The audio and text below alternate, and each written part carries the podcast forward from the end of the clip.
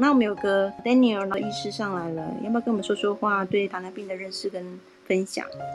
糖尿病的话，我的角色以前接触比较多都是糖尿病组啦。那刚好最近大家应该有看到那个电视，好像整形外科学会有跟一个好像一个生技公司有做一个合作，就是在推广糖尿病组的治疗。那我个人对于，因为我们是属于。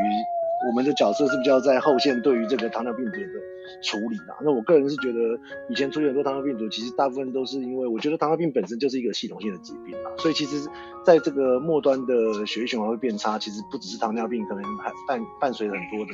静脉曲张，或者是我们讲 PLD 啊，就是血管的一些问题啦。所以我是觉得这个糖尿病的这个治疗方面，其实大家不要轻忽。有时候糖尿病的病人其实就只有一个小伤口，但是都通常都只有看到你的冰山的一角，你没有看到它下面。它其实下面可能真的是因为血液循环不够，所以会造成很多到后续会造成截肢的这种状况。所以糖尿病的病患除了刚才这个呃医师提到的说平常的的饮食上的照顾啊、血糖的控制等等，其实对于伤口的照顾，其实我是觉得不能够轻忽啊。我们常常看到很多。呃，糖尿病的病患来的时候就是一个小伤口，结果他那个瞬间可能在一个礼拜到一个月之间，他可能整个就已经皮肤就已经因为血液循环不够就已经烂掉了。那到到最后变变成截肢的情况，其实是非常非常的可惜的。所以其实呃，家里如果有糖尿病病患的的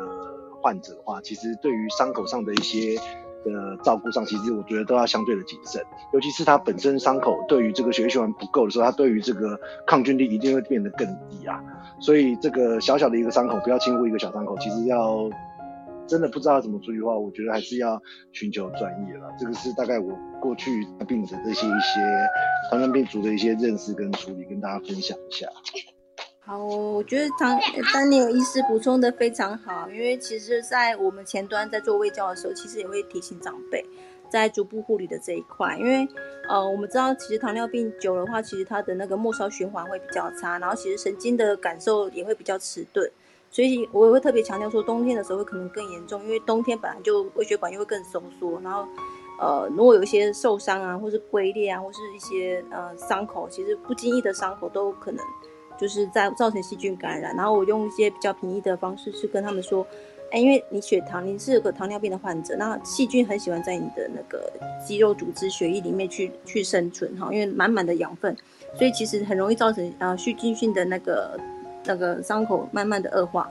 然后呢，如果你你不好好的把它呃赶快包扎伤口换药，它很可能就是在扩大变成蜂窝性组织炎，再不然就会变成呃。截肢，那如果一直往上扩散，那个蜂窝性长长到小脚踝，长到膝盖，那可能就要截肢到大腿。所以，我们以前在临床实习的时候，其实都有看到到这些案例啦。所以，也要趁这个机会提醒大家。然后，我一般会做的呃糖尿病的逐步照顾的部分是提醒长辈说，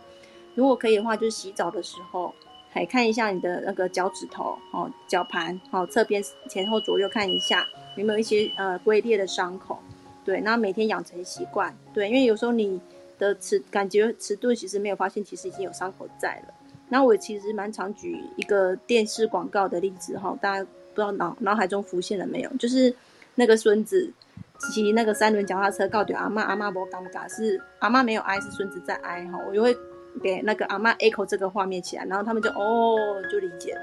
对，所以其实有很多小技巧，在对呃这些呃长长长辈们哈。用一些平易近人、理理容易理解的方式，提供给他们一些讯息，他们就能够深切的感受到这个疾病对他们的一个生活上状态的影响。那我觉得 Daniel 医师来的正是时候，我刚好给 Echo 这一块。我再稍微补充一下，就是其实除了糖尿病组之外啊，因为糖尿病的病患，其实除了卧床的病患之外，其实很多都是年纪比较大的，所以其实常常都会忽略掉运动这块，所以其实有很多会合并到我们所谓的 venous ulcer。所以就是就像我们的很多女生。呃，他不是糖尿病，他可能会有静脉曲张，所以其实像我身边的同事，尤其是护理人员，其实我都一直非常的强调，大家其实都要养成穿弹性袜，而且要穿对的弹性袜，不是只有穿比较紧的丝袜而已，因为这个对于静脉的回流会比较好。那如果能够再多多做一，所以很多卧床的病患为什么都需要我们的看护或者是家人去帮他做按摩，其实是要帮助一些肌肉的运动，因为肌肉的主动运动也好，被动运动也好，其实可以帮助我们的肌肉里里面的一些呃这个 中文怎么讲，叫做 valve，会帮助血液的回。所以不会让我过多的这个这个静脉的沉积在我们的末端的原来肢肢节。所以其实，在照顾这个糖糖尿病足了，除了说伤口的照护之外，包括皮肤的干裂，刚刚那个 Sarah 提到，我觉得皮肤干裂其实是最常最常。造成糖尿病足变得更严重，因为其实皮肤只要一旦干裂的话，很多的皮肤的表皮本来的细菌，在你的抵抗力、免疫力比较相对低的时候，它就会侵入到我们的皮肤的深层里面。所以像有一些糖尿病患的照顾，除了皮肤的这个的伤口的照顾之外，其实常常要擦乳液啊，或者是说对于这个。皮干干燥的表皮的皮肤的这个清洁，我觉得这些细节都非常非常需要的注意。所以其实家里如果长辈的话，其实只要养成一套，像在现在的资源其实非常发达，其实你只要上网去看有关一些糖尿病的注意的一些小细节的话，这些细节其实都可以，或许一你的一个小动作就有可能避免掉未来截肢的一些可能性。所以我觉得这个其实还非常重要。对啊，我我也想要 echo，就是其实我我也会提醒长辈，那我像我有发现他皮肤比较干燥的话，我都会建议说去买个乳液，水溶性的乳液，然后每晚每次洗完洗完澡之后，稍微一起就是稍身体还是在湿润的状态下，就稍微再抹呃涂抹一下，比较不会有龟裂的情况。对，那其实对一些皮肤保养，然后可能也可以避免一些细菌感染啊，然后增强它的那个保护层的一些，因为老人家的那个皮脂层真的就比较薄了哈。然后营养状况可能也会不太好。那我还要再补充一件事情，就是因为刚刚有提到肌少症这一块，那呃，我觉得啦，因为其实长辈到了退休的阶段，都觉得啊，三面打激动不爱走哈，什么事情都不要做，可能比较好。就是哎，我就退休了，我就可以闲着没事做了，然后就会常常常变成是久坐在家，然后活动力就变变不好，然后精神状况就会变差。对，那我就会一样，就是结合是刚刚那个 Daniel 医师他提到的是说。哎，如果可以的话，我就请提醒他们做一些下肢的那个抬腿的运动，坐着就可以动了。好，左右脚左右脚轮流踩踩踏那个地板，对，那也可以预防肌少症。那其实肌力是要靠锻炼的，你越不锻炼，它就会越萎缩，那个肌肌肉力量就流失。那要在嗯，然后其实肌肉流失之后，可能会再衍生一些容易跌倒啊，然后就是一些骨折的问题。所以其实这些小小细节真的蛮多的。那哦，我都会适时的知，呃，看到呃有长辈有状况有家属在的话，都会适时提醒啊。对，那台上还没有朋友啊，moderator 要再补充或分享的，有吗？哦，可以一下。刚刚刚刚 Sarah 有提到，哎，去聚餐的这件事情，还有吃务农他要吃饭这件事情，我稍微 echo 了两个小观点。那其实我会，如果病人有去聚餐，我们都会知道，一定会一些，反正就是社交嘛。那这个部分其实我不会让病人产生他去聚餐会有一点罪恶感这种这种方式去去喂教他，我会反而是，哎认为说，哎你去聚餐其实我都会跟他说，哎其实不错啊，那我想你应该很简单的知道说，哎什么那个饮料那些不用讲，应该不用碰，你应该知道吧？嗯，当然知道啊。那我教你一件事情，你那些什么上来的哈。最贵的那些东西，你就先抢下来吃，什么鲈鱼啊啊，山珍海味你就先抢，那个便宜的东西就交给别人去用，像最后填饱肚子的 V 哥啦，还一开始的那些什么红汤圆啊那些东西，那个就你吃最好的山珍海味那个，你比较划算，那你的血糖就会很漂亮。那我所以其实我会让他有稍微这样子的观念去去参加去聚餐。那比较不会一面吃又很有回回去又很有罪恶感，然后又产生了自我的苛责，然后成对自己的数据又产生了沮丧这样子。那这是有关，如果是病人他在聚餐的时候，我们会将他用另外一个角度去看这样子。那另外在务农的长辈，他们常会认为说啊，吃饭才有力，这个部分力气去做，或者是做做比较呃出工的一些工人，他们也需要做。觉得多吃饭才会有力气这一件事情，其实我这一边会更花多一点的时间去让他们去想想看哦。比如说，我常常会问他说：“你觉得你跑得比较快，还是我们的祖先山顶洞人跑得比较快？那你觉得你跟他们比力气谁比得赢？他们全身都肌肉，一下子跑了十公里去打猎一只羚羊回来，他们有吃饭才去打猎吗？”那你觉得你现在吃了饭去做工，你觉得你力气比他大吗？那为什么你会觉得饿呢？是不是我会分析可能是过往的一个血糖的震荡，造成他有这种既定的印象，造成觉得说他要吃很多的一些饭，他才会有力气上工，不然他会很饿。那我们只也会告诉他，你要有力气就需要更多的肌肉啊。那吃饭其实不会长肌肉啊，吃饭长的都是油脂，你需要肌肉嘛？那我们就需要提供你更优质的蛋白。你早餐可以吃的，除了你可以吃饭以外，哦，那这些饭你可以吃少一点，你会胖没关系，你少一点，但是你更应该给肌肉养分，肌肉的养分就更应该来自于你早餐的豆浆、鲜奶，那跟一些蛋类的制品，那这样子你才会有力气，你才会长肌肉，才会有更多的一个力气应付你的工。所以我会扭稍微去扭转他们要吃。很多的馒头吃很多饭才会有力气这一件事情，因为这件事情如果他们不做改，这个观念如果还在根深蒂固的话，他们之后就会面临像 Sarah 以后，像他们面临哎退休了不做工作了，他们还是有这种习惯下来，蛮不利于血糖的后续照顾的。所以这个部分我会稍微去扭转他们的既定的印象，也从他们从年轻的时候开始去。改变他们的饮食的结构，这部分我会特别的去做强调。谢谢庄医师的补充。那台上还有没有 speaker 要回应的？啊，台下的听众也可以丢纸飞机给我们 Sarah 姐，有任何的疑问可以做发文。我也想要在 echo 那个装医师的部分是说，嗯，我一般会提醒长辈啦，就是尤其是还没有发病的长呃的一些。呃，潜在可能的那个患者哈，就是说，哎，一般我们糖尿病，我们为什么会血糖会发病？其实某种程度是跟你的饮食不正常来讲有关。所以刚刚前面其实有提到说是贫穷人的病，我自己其实会有个小问号哈，因为有钱人可能会暴饮暴食，或者他们真的工作压力很大，三餐时间很不正常，然后让你的那个胰岛素的整个稳定性就找不到你的规规律性，所以其实。我都会在发病的病人身上跟他在提醒说，你最好把你的饮食习惯的规律性找回来哈，就是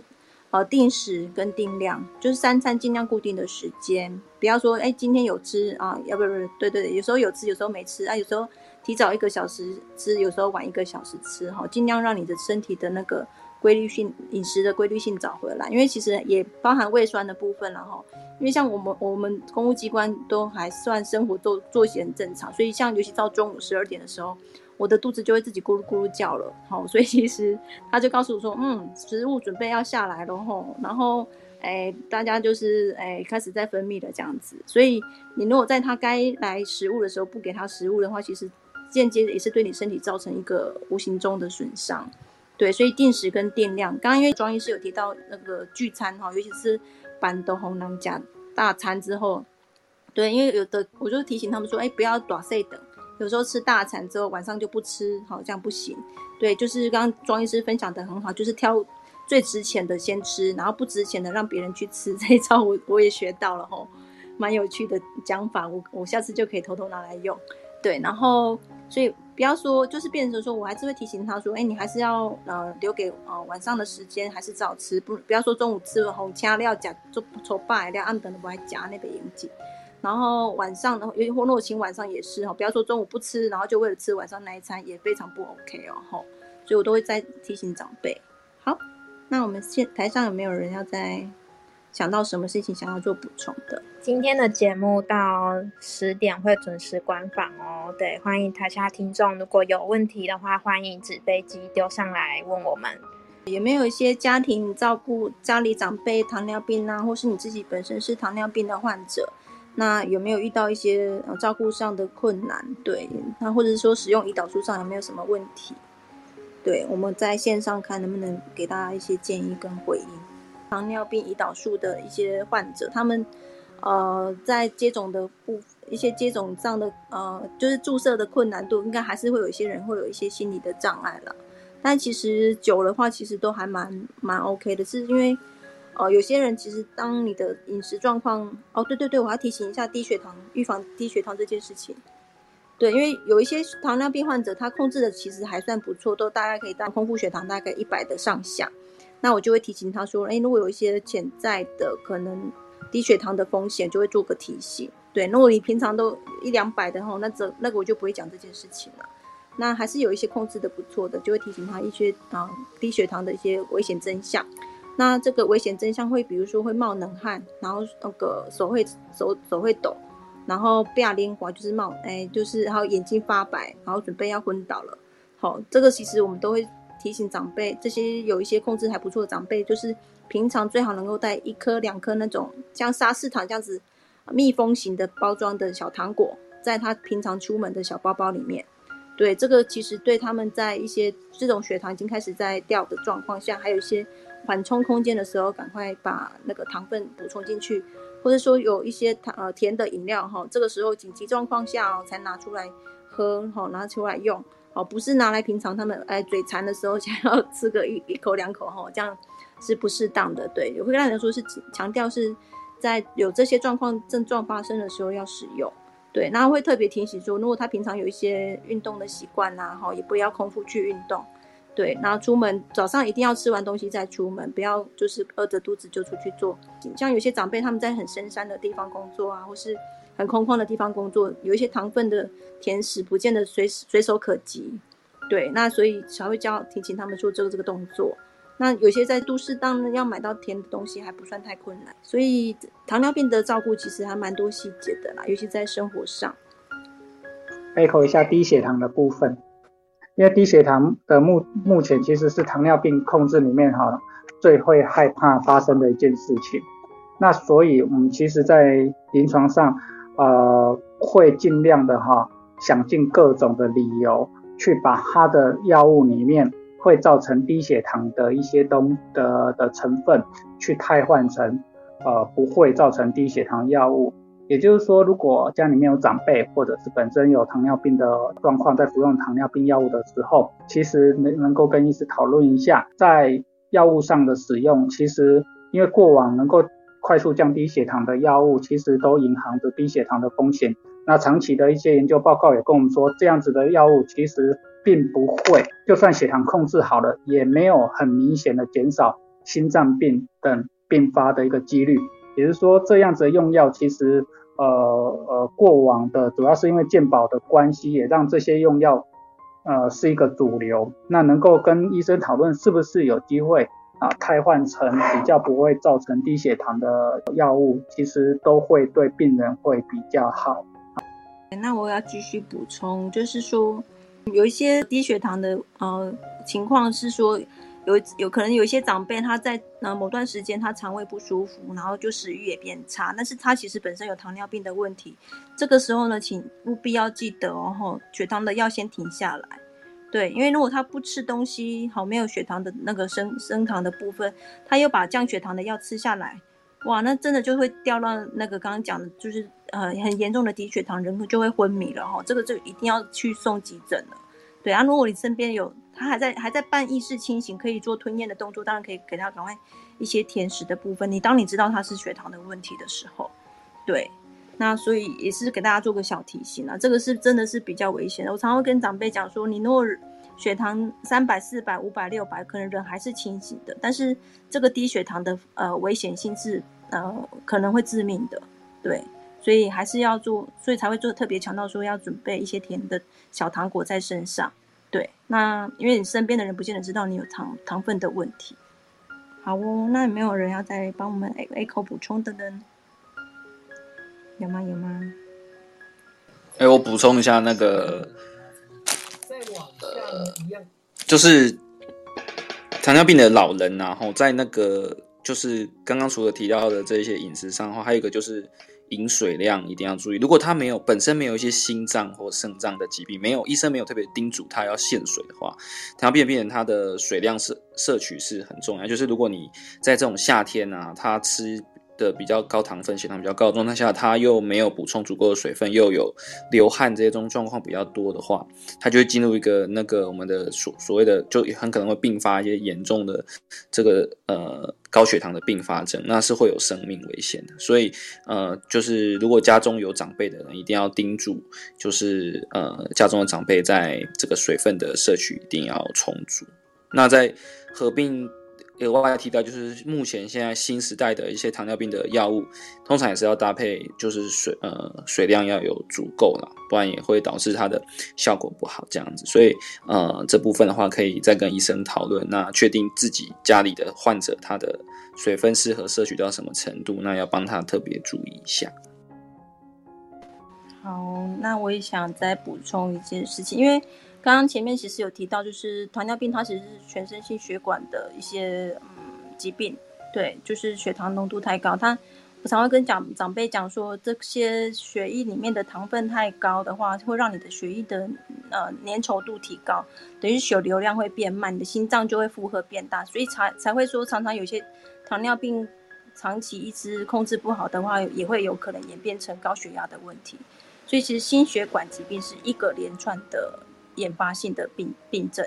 对，所以其实呃一些呃心血管的一些照顾还蛮重要的。那比如说降血脂的，呃降呃其实血糖跟血脂还蛮常在一起发生的啦哈。所以其实有一些糖分太多摄取，它也其实容易转化成脂肪，那成刚刚讲的那个轻那个人轻医师讲的那个腰围的部分哦，如果中中广型的体型哦，真的对健康也是非常不利的。对我还要再提醒，就是说，呃，能够戒烟或戒酒的话，哈，是比较理想的啦。因为，呃，抽烟的话也会让你的微血管整个或者整个循环的血管收缩，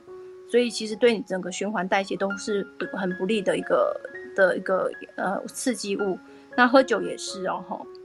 所以，呃，如果可以的话，其实有些人喝酒，其实导导致他其实末梢的那个手脚也都比较容易冰冷。所以其实能够戒起来是比较好。那有一些戒烟的资讯，我本身也在做戒烟味教师，所以有需要的话也可以进一步跟我做询问，对我都可以提供大家一些资讯。好，台上有没有人要再 echo 再补充？一口一下，戒烟很重要，因为抽烟已经证明会影响你的胰脏细胞哈。那抽烟的状况会增加四十 percent 罹患糖尿病的几率。那抽烟的状况之下，你控制血糖难度也都会增加。所以戒烟是一件在有糖尿病人身上，或者是糖尿病前期的人身上是非常非常重要的一件事。谢谢庄医师的补充。所以其实。呃，良好的生活习惯真的是呃减缓慢性病或是预防慢性病一个很重要的一个一个措施跟手段啊，就是健康的饮食、健康的呃生活的呃周期，然后健康的呃运动，对，还有还有一些身心愉快的调整，对，都蛮重要的。谢谢大家，就是做那么详细的补充。那其实，在临床上面，其实我本身是胸腔科的。临床上面真的也遇过很多，那个阿公阿妈就是肺部也不好，然后就是有有也有病，有一些就是三高的疾病，然后也有糖尿病的问题。那其实我就看每次看到他们的那个剂量就是不没有控制好，然后就是一直持续的增加那些胰岛素的剂量，就看得其实很心疼啊。就是有每次只要。嗯，帮他们打胰岛素，我都会还是会提醒他们，就是饮食的重要性。那些阿公阿妈就还是就说啊，你这样子限制那么多，那就他们还是会听了会觉得很不开心。对，那今天也谢谢大家，然后让我学到就是怎么样去对对于病人的饮食喂教这一块，去告诉他们要怎么样控制。那其实我也在病房里面啊，也看到很多就是。糖尿病那个足底坏死这一块严重到就是都会要做清，就是会整整形外科做清创。对我就是看到就觉得他们就是伤口照愈合不佳，然后也要面临截肢的问题。对，就看着就觉得很很心疼，所以呼吁大家就是要好好的照顾，就是家里的长辈，然后不要让他们有就是糖尿病有恶化的情形。我我想要 Q 一下，就是看潘迪志医师还是庄医师。可以帮我们呃补充一下什么样的情况下的病人，你们会开始给他胰岛素的治疗？胰岛素治疗哈，我基本上我我自己哈还蛮会在，就是初始治疗就会使用胰岛素。主要两个观点，一个是我会跟病人好好的喂教啊糖尿病的一个发生的原因，让他知道胰岛素在身体里面占占的是一个什么样的角色。那也会让他们在初接受治疗的时候就接触到胰岛素的这一块。那其实这样会有两个好处，第一个就是在初始在血糖控制用胰岛素介入的状况之下，让他们了解到我们胰脏可以借此获得一定程度的休息，是有机会可以恢复的。再配合他的饮食，配合其他的药物，或许他的胰脏是可以功能是可以休息，然后走更长远的路。那也会让他。了解到我们是有机会，就是控制状况好的状况之下是可以停掉，就是让我们的胰脏在所谓的 hyperglycemic shock，在高血糖休克的状况之下，它经过胰岛素的补充可以恢复。第二，在若干数十年之后，中间当然它有可能透过它的饮食控或其他药物控制血糖很好，我会常常都会把胰岛素是停掉的。但是如果很不幸的十年、二十年之后，他的胰脏功能真的退化到无法再用其他药物控制的时候，到时候他在接触到胰岛素的时候，他也不会有产生非常非常大的排斥感。其实有有时候跟鸭子破壳而出第一眼对于那个药物的印象其实蛮重要的哦。当他当胰岛素。以前过往常常作为一个惩罚性的一个治疗，就是说你不好好控制，可能之后就要怎样怎样的状况之下，他们对于这样子的药物会产生啊从心理层面产生的恐惧，那所以这方面的恐惧也会让。或许他之后不在这边控制，在其他医师那边控制，而他面临到真的需要打胰岛素的时候，会产生非常大的一个阻力。那所以你说什么时候介入胰岛素治疗？我觉得是 anytime，他能够接受。我觉得胰岛素不是说放在后线治疗，对我而言，我是常常甚至是最前线的治疗方法之一。而 stop start anytime stop anytime。就是说，随时都可以开始，随时可以停止，这样子的一个状况之下去做一个胰岛素的使用。所以，这是我们这里面，呃，常常在初诊断的一个病人，尤其初诊断，当然可能年纪，当然也有很老的啦，哈，但是大部分可能年纪不是那么大的状况之下，他们使用胰岛素并不会太难。那对于这些观念的接受度，对于我所解说的胰岛素的一些。一些观念，他们能够理解，那对于呃胰岛素的接受度会比较高，会让他们先接触到这一块，也理解整个糖尿病的一个治疗的未来的方针。那除了让胰脏功能恢复，这些其实都已经蛮多的一些论文都跟我们讲，初始胰岛素治疗是有办法让我们的贝塔 cell 胰脏细胞功能是恢复的。那当然，另外的好处也就是若干年之后，它胰岛素治疗真的要踏入的时候，阻力也不是那么的大。分享一下你的经验。好，我我稍微补充一下，就是实际执行面的话，我自己的病人如果一来，他的糖化血色素是超过十。那我就可能会把胰岛素是列入一个呃高度考量，放放在非常前面，有也许一开始就会使用。那这个呃想法的根据大概就是说，我们知道糖尿病。的患者，如果他呃，我们可以在很很短暂的时间内，很越快速的把他的血糖哈降到一个我们比较适呃所谓适当的范围内的话，他在长对他后期的长远的这个追踪看起来，他是会有对他的呃一些身体的各个器官都会有保护的效果哦，那所以说我们会希望我们在。知道这个个案有糖尿病的时候，我们可以在越短的时间内让他达到血糖的控制是是越好的。所以这个时候胰岛素就会是一个很好的工具，它可以很快速的让我们的血糖达标这样子。那只是说就要跟病人做比较好的喂教啦。那也也如同刚刚庄医师说的，如果病人一开始就认识了这个胰岛素有正确的很好的认识，那他在未来真的我们胰岛素。在前面短暂使用，中间停掉，他之后又在遇到胰岛素的时候，再次遇见它，就不会这么害怕，那也会比较有比较好的这个呃接受度这样子。那其实胰岛素真的在这么多年的研究跟进步，到目前为止，已经在病人使用上都是我们非常有经验，而且打起来对病人的这个呃。不会，并不会产生很多的不舒服。它现在都已经改良的非常的棒，因为现在又有一些超长效型的胰岛素，所以其实胰岛素并不像以前这么的恶名昭彰。病人听到要打针，好像好像自己跟要洗肾是一样的，判的那个死刑这样子，然后脸就很臭，都一直不响。我想现在时代已经在改变了，所以我觉得，呃，大家听到医生跟你介绍胰岛素的时候，就嗯不用那么害怕，然后就是呃可以尝试看看这样子。其实大家呃经过很好的喂教之后，使用上都很很很顺利这样子。嗯嗯，对，我想问一下两位医师哦，就是说。如果年纪太大的话，你们会建议他们使用胰岛素吗？如果他真的也是控制的不太好，因为我觉得有些学习上的呃困难，是不是也是列为考量的一个点？那个手手眼的功能，其实真的是使用胰岛素一个非常非常大的一个需要考量的点。但如果他使用上，呃，他的需要自我照顾能力。不好，或者是他没有办法有人做好良好的照顾的话，在使用胰岛素，其实因为现在超长效的胰岛素倒比较不会说造成一个低血糖的风险，但是它自我的使用上，他没有办法做到自我照顾能力好的时候，尤其是眼睛，他要看那个刻度上的调整的时候，或者是说他转动那个笔针，他。它需要调整这个剂量有困难的时候，其实我们真的就到达这样的程度。第一，其实真的不需要太要求对血糖控制要多么的完美，这样子哈，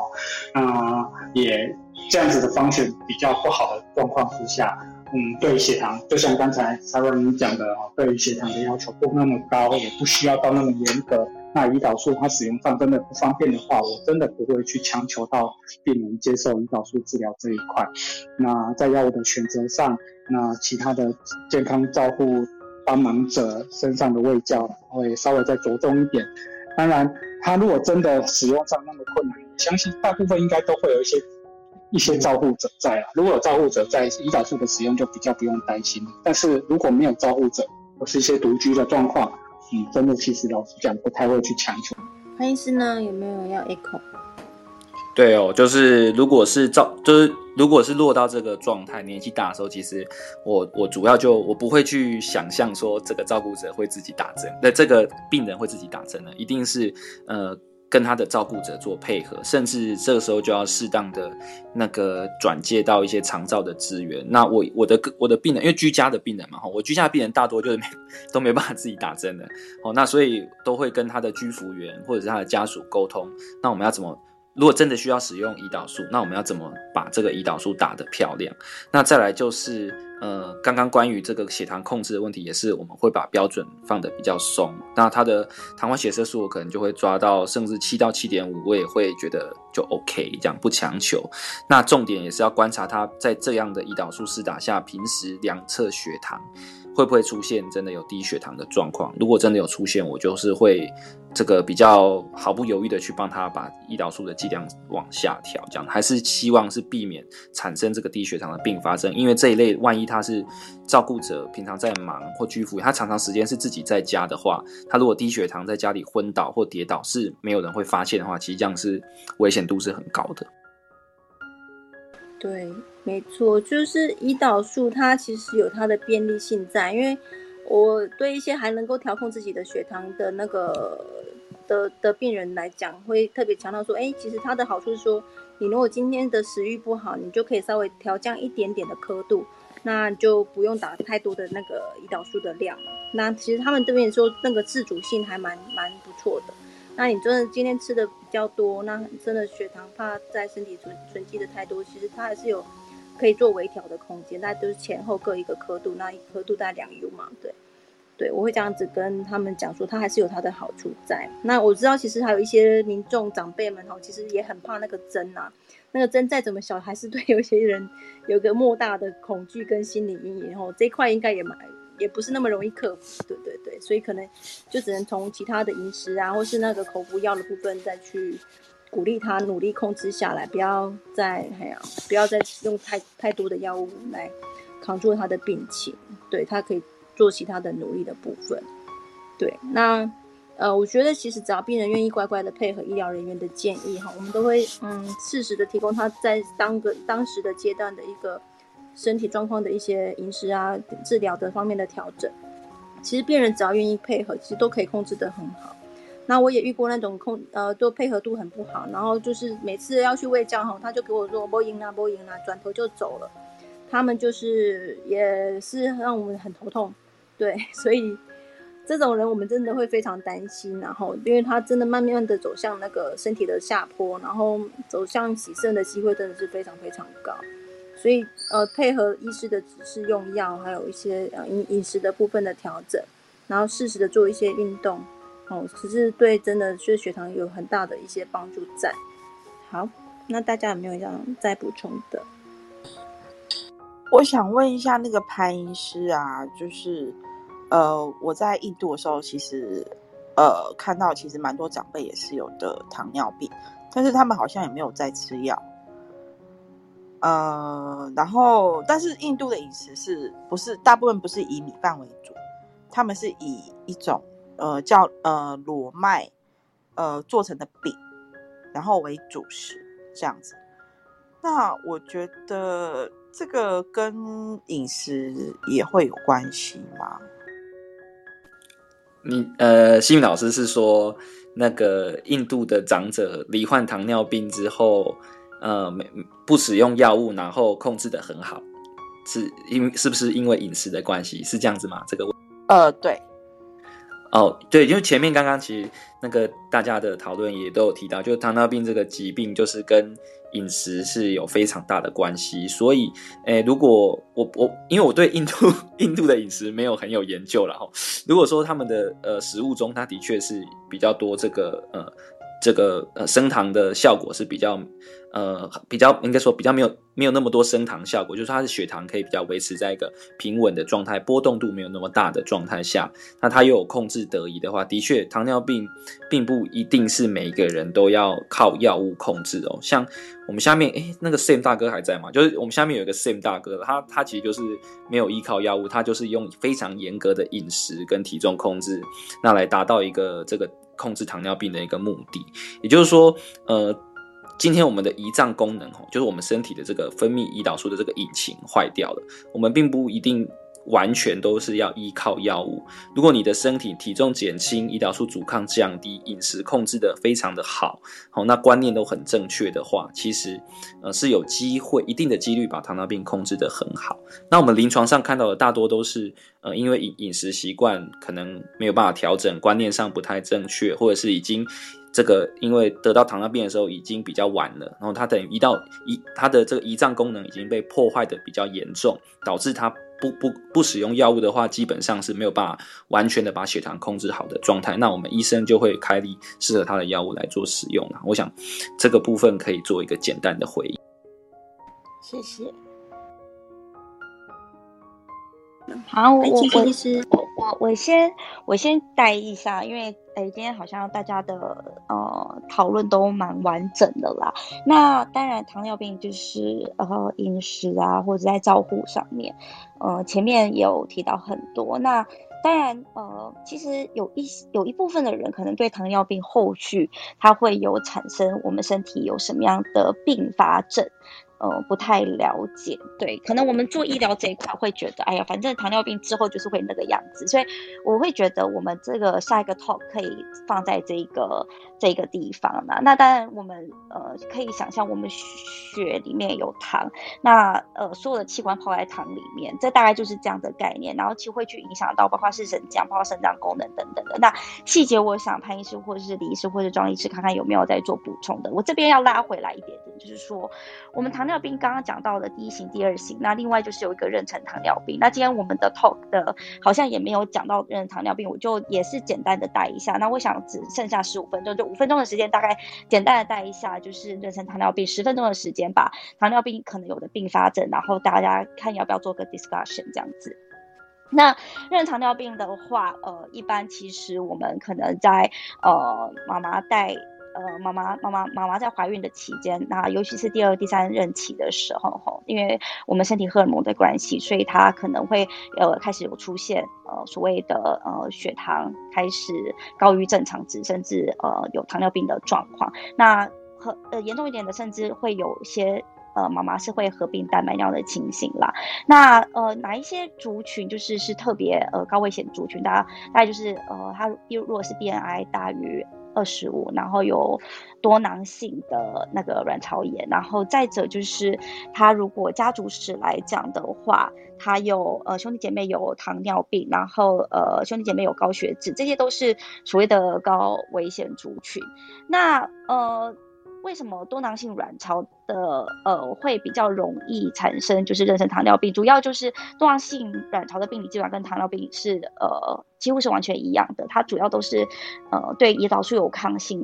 所造成的问题啦。那我想，如果即将要怀孕，或者是身边刚好太太要怀孕，或者是家人有要怀孕的的话，若是这个族群的话，就要多当心。那我们可以做的方法就是怎么样？就是尽尽量哈，我们在呃呃。在怀孕的期间，可能的话还是刚刚。其实大家都有提到所谓的饮食控制，其实这些饮食控制也是适用在孕妇身上哦，没有说孕妇就是要吃好吃满这样子。过去的观念其实已经改变了哦，整个孕期其实现在大家普遍体重都控制在十到十五公斤啦哦，过去胖那么二二十几公斤、二三十公斤那个已经是过去式，胖这么多，其实在对小朋友的负担也很大，而且妈妈在生产的过程中也会相当的辛苦，小朋友也是会暴露在呃非常高的风险。那拉回到到呃妊娠糖尿对宝宝宝有什么影响哈？我们就是。过去认在呃，就是在呃遇到妊娠糖尿的妈妈生下来都会生到巨婴，你知道，小朋友都是四千公克以上的。那小朋友胖胖出来很可爱，没有呃，小朋友其实出来之后，他他因为出来之后，他会妈妈身体里面他的。它供应它的那个血里面的糖分很高，它出来的时候就靠自己身体里面的那个养分嘛，然后跟肝糖。那小朋友出生的时候其实没有带什么肝糖，所以这一部分这这一些孩子一出来的时候，我们就要密切监测他的血糖，因为他一出生有可能就会有一个非常厉害低血糖的问题哦。然后，所以这一这一类的宝宝在出生之后，其实都会相当的辛苦。那我想，呃。家里如果真的就是呃，不管是你是家里的长辈，或是你身边真的有人在怀孕，真的不要再有以前的观念，就是逼家里的孕妇吃东西，千万不要哦。她她。尽可能，我们现在呃所有的孕期都有呃规定的体，就是呃建议的体重，然后你甚至吃太棒，你的产科医师也会来骂你。那当然，我们要给宝宝充足的营养，绝对不是呃糖类哈。刚刚还还是大家有提到的，就是所谓的蛋白质，蛋白质一定要多摄取，蛋白质多摄取其实对宝宝是好的哦。那对我们血糖的稳定度也是比较好的，那对体重的维持也是比较好的。大家可以有一个理解，因为健康都没有营养师，所以我就来献丑一下哈。大家可以理解，就是我们。一克大概有四卡，呃，或者现在等下可以上来，呃，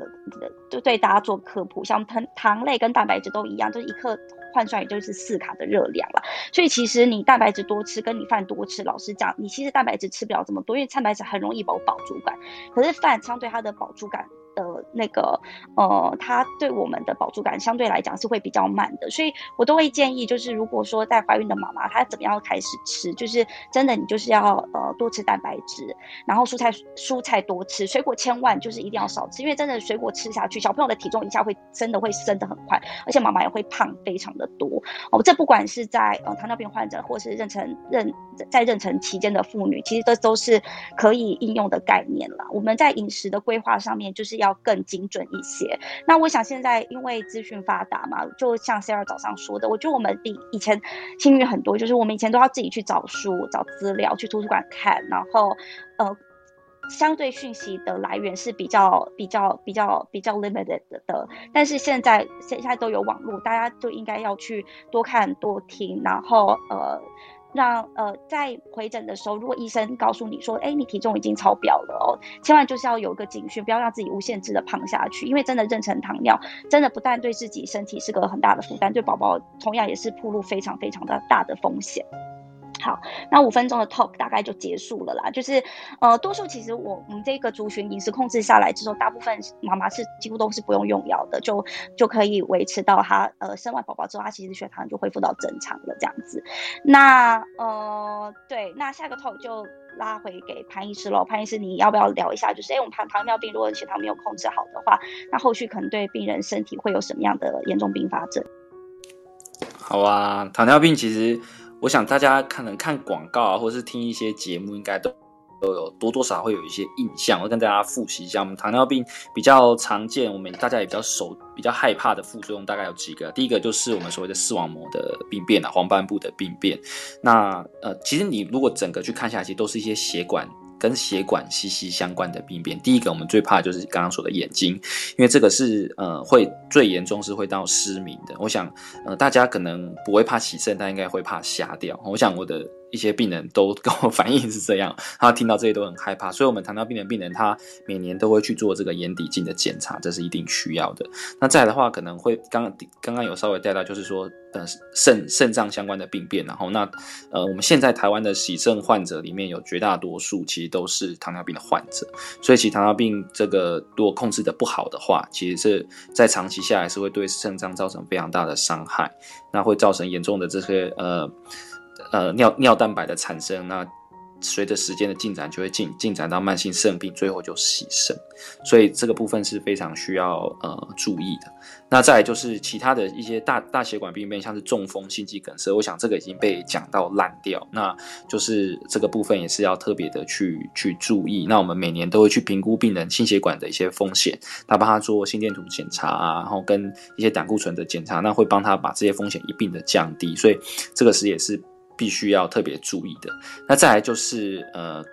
刚刚 Sarah 有讲到一个广告嘛，就被那个阿妈被脚被脚踏车压到，然后说阿妈怎么没有感觉？然后就说会有这个呃神经性的病变，然后那这些糖尿病的就周边神经的病变也是呃比较常见的。如果糖尿病控制的不好，有一段时间的话，就会出现这些手麻脚麻。我们说是像是穿穿袜子、穿手套这种状态，哈，就是说你的这些末梢的这个神经的感觉已经变得非常的迟钝。那这些就会有并发一些危险，像是你如果脚上有伤口的话，你就会不能没有那么容易的去发现，所以你就会产生呃，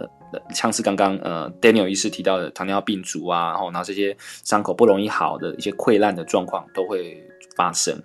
所以说，我们在足部护理上面也要特别的注意，糖尿病的患者每天都要去检视自己的皮肤上面有没有一些特别的伤口，好，那做这些伤口的照顾这样子。那呃，应该大概这样吧。有没有其他人要补充？嗯，我有，我之前在以前在医院实习有一个经验是还蛮特别，是有那个尿桶桶尿，我不知道怎么说。哦，这是化妆医师还是是。啊，好，这是严严严重的那个嘛，严重的糖尿病并发症，就是说这个呃酮呃酮酮酮酸尿啊，酮对啊，就是尿尿里面出现酮体，对酮酸中毒症啊。那通常这些酮酸中毒，其实在第二型的糖尿病并没有这么的常见，那比较常见还是在第第一型上面。那它就是因为他的呃身体没有办法去正常的去代谢。我们的血糖，所以它就开始去代谢其他的，像是呃身身体身体的蛋白质，那它就会产生这个所谓的酮酸了。那这个酮酸中毒症是一个急症，它是会有生命风险。那所以它就会需要被送到需要住院啊，就是做输液的治疗跟这个点滴的胰岛素的治疗这样子。对，那一般大概多高才有可能这个风险会出现？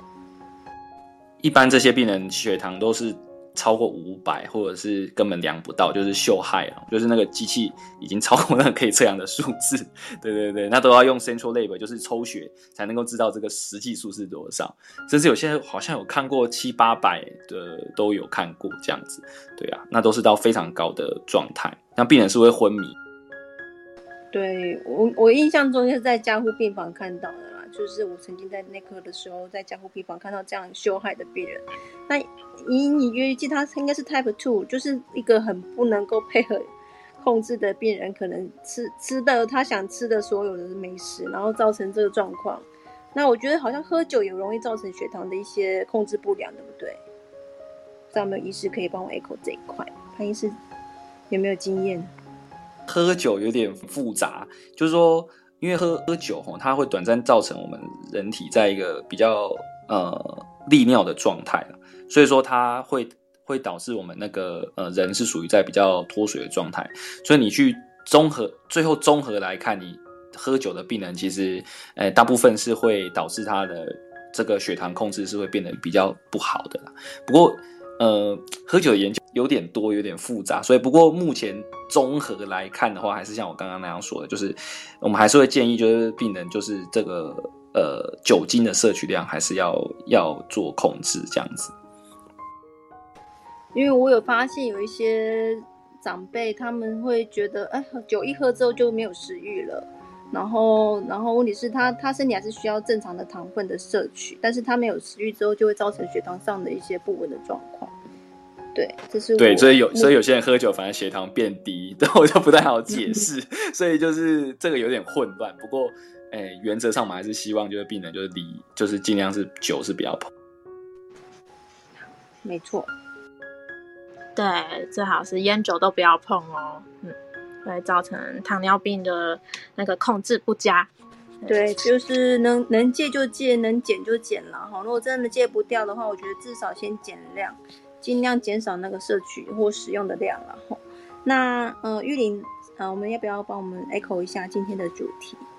玉林护理师，我刚刚听到那个潘医师有讲到足部护理的部分，那因为在医院经常是遇到病人因为伤口有感染，足部那边有截肢或者甚至是截肢的状况，然后在社区上就是经常遇到他们有一些小伤口，那久久都没有愈合。那足部护理部分算是护理人员蛮注重的一个部分。那我讲一下就是如何保护那个足部，那就是糖尿病患者的足部的水温，洗脚水温不要太热啊，大概三十六到三十七度。对，那那在就是准备洗脚之前，水温可以先用，就是最精准当然是用温度计测试，然后如果是手的话，可以用手部内侧去看会不会太烫，那不要就避免不必要的烫伤。对，那泡脚的时间就不要超过十分钟。泡完之后要用毛巾擦干，但是不要注意不要擦破那个脚趾缝之间的那个皮肤。那洗完脚之后可以涂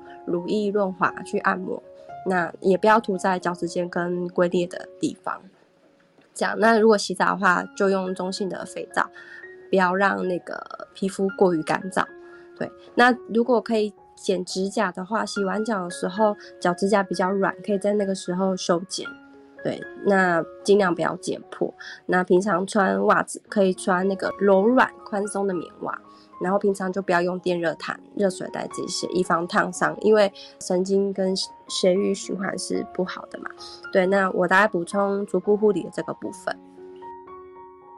谢谢玉林的简单的补充啊，对于那个足部护理对糖尿病的这一块内容，对，那大家的话就是要好好的保护自己的脚，跟照顾好自己的血液循环。今天糖尿病的这个主题呢，就稍微简单的跟大家分享。那我们下一周呢，还是会针对糖尿病的议题跟大家做讨论。今天就是很谢谢大家进来我们的健康超日常的上见。那台上还有要补充的吗？对，大家可以 follow 一下我们上面的小绿屋，叫健康超日常。然后我们目前就是预定，哎，礼拜六的晚上八点的时间会开这样子的一些健康议题坊，那会针对大家比较可能需要的健康议题来做分享跟讨论，然后会有很专业的医师跟护理师，还有一些相关专业的人员、营养师啊这类的朋友，会一起跟大家做一些嗯重要重点式的提醒。好，对，就预计下礼拜还会再开糖尿病的主题坊，然后在下下周的话会分享一些那个安宁照护。对，大家有兴趣的话可以持续追踪我们。那接下来节目尾声呢，我们邀请战男帮我们播放潘迪智医师的歌曲，那个当你知道为何受苦。好的，谢谢大那播放。这个歌曲呢的时间呢，就请大家 follow 我们台上的 speaker 跟我们的健康超日常的小绿房。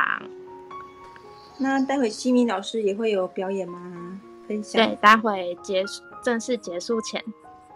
好期待，非常期待。好，那么就请大家来听这一首啊，本人在现场，但是呢，他也是在请我放 CD 的这一首《当你知道为何受苦》。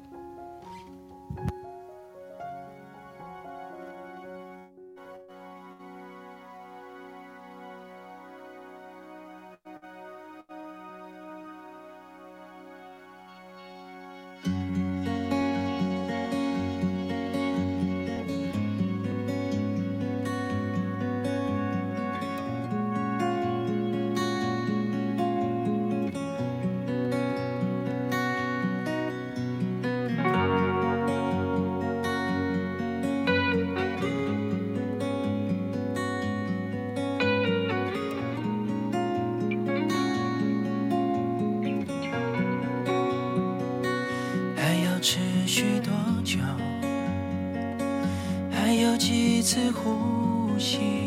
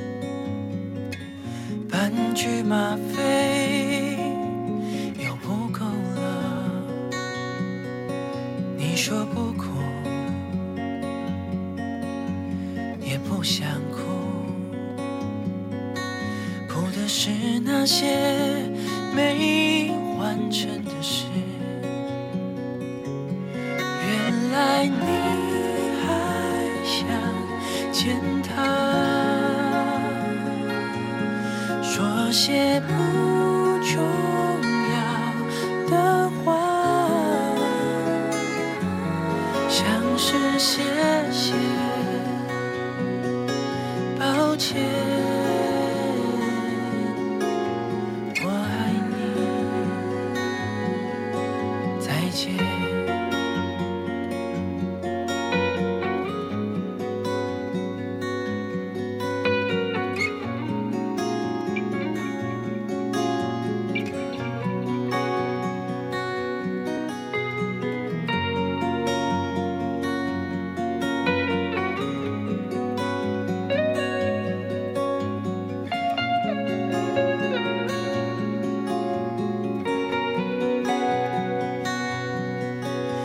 不知在哪的痛？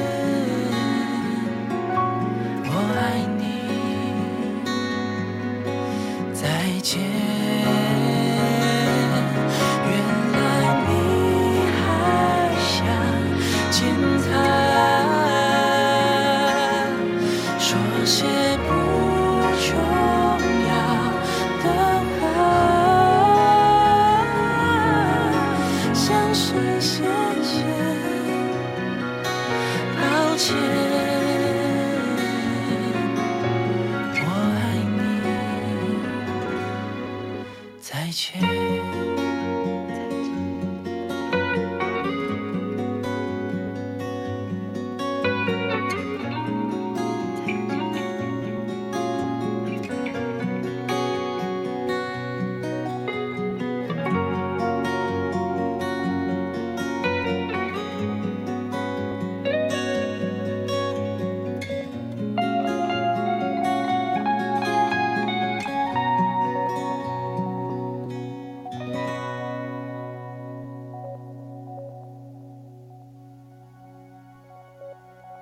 这首歌的歌名叫做《当你知道为何受苦》，那是潘迪之医师的创作。那我们有请潘迪之医师来稍微分享一下这首歌曲的由来。我要分享这首歌曲的由来吗？呃，哎，不知道大家应该有些人听过了，就是因为我主要是有从事这个安宁缓和的这个临床的业务，就是照顾末期的病患啊。那这是我当初最早在进入安宁缓和病房的时候，呃，第一次的一个感受。那个时候就是我的我的老师就那时候我还是一个菜鸟，然后我的老师就问我说：“哎，你看看病房的这些人，你感觉他们在受苦吗？”然后我就当然很苦啊，我就说当然很苦。他们每个人都承受着这种身体跟心灵上的这个煎熬，然后面对死亡，当然很辛苦。然后我老师就跟我介绍了一位病人，他说：“你看看他的眼神，你觉得他在受苦吗？”然后其实这个病人就是他，其实呃看起来是有他有想做的事情，然后他跟家人的相处都非常的这个和乐融融这样子，虽然拖着这个生病的躯壳。然后我就我就说，哎，好像他不太一样。然后我老师就告诉我说，其实这病人他在最后这段时间，他有想做的事情，他有一个目标，然后他有嗯好好，他想要好好的跟他的家人说，他有多爱他的这些亲人。然后呃，所以他每天做这件事情，他觉得很有意义。那在这个状态下，其实他就没有那么的苦。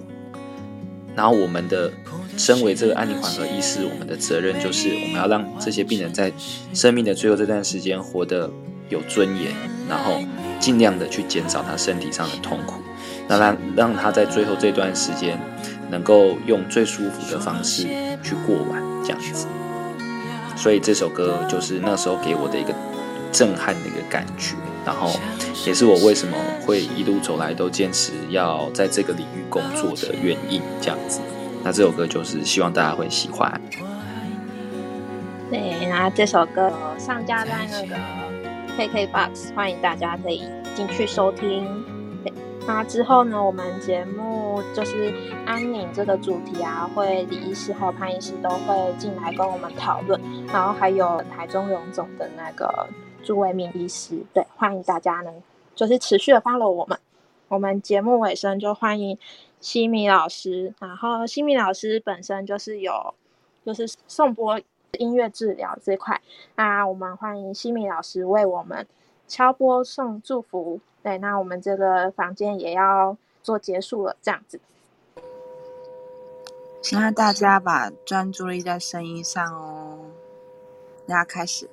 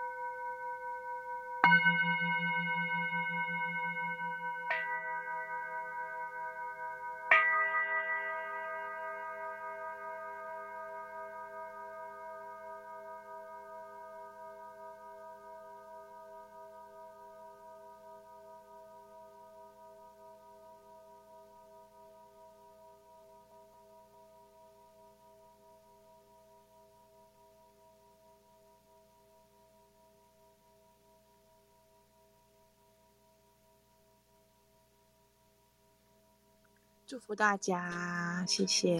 谢谢西米老师，西米老师，谢谢大家，对，谢谢大家，就是持续的发了我们的健康超日常的小绿房，那下一周主题还是会讲糖尿病哦，就欢迎大家进来收听，大家拜拜，拜拜，下礼拜见。